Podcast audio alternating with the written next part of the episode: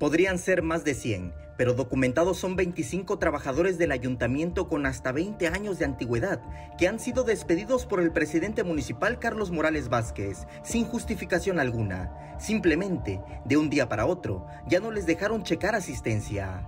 A todos los llama su jefe inmediato, que generalmente es un secretario, y les dice, ¿sabes qué? Pues mira, ganas mucho para lo que haces, ¿no? Eh, el ayuntamiento ya no puede pagar, cubrir estos salarios.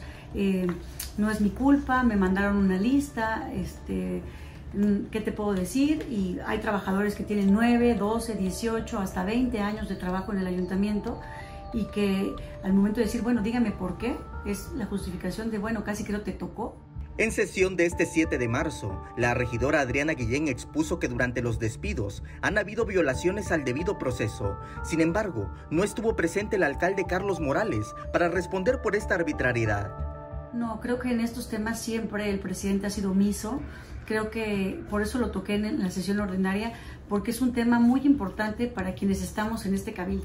En la entrevista dijo que ante esta problemática, los sindicatos de José Manuel Ramírez y Carlos Valdivieso han callado, no han protestado como anteriormente lo hacían ante despidos que intentaban cometer los alcaldes en turno. De igual forma, se han mostrado omisos.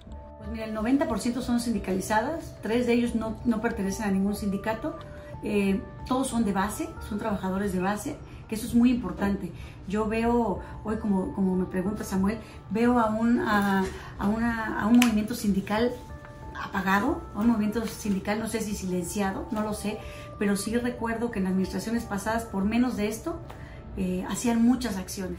En el ayuntamiento de Tuxtla Gutiérrez se respira un ambiente de intranquilidad. Las y los empleados temen ante el acecho de personal de recursos humanos que busca hallar faltas para despedirlos. En tanto, las y los despedidos comenzarán acciones legales que tendrán que recaer en el Tribunal Federal de Conciliación y Arbitraje, del cual es presidente el hermano del alcalde, Plácido Morales Vázquez. Samuel Revueltas, Alerta Chiapas.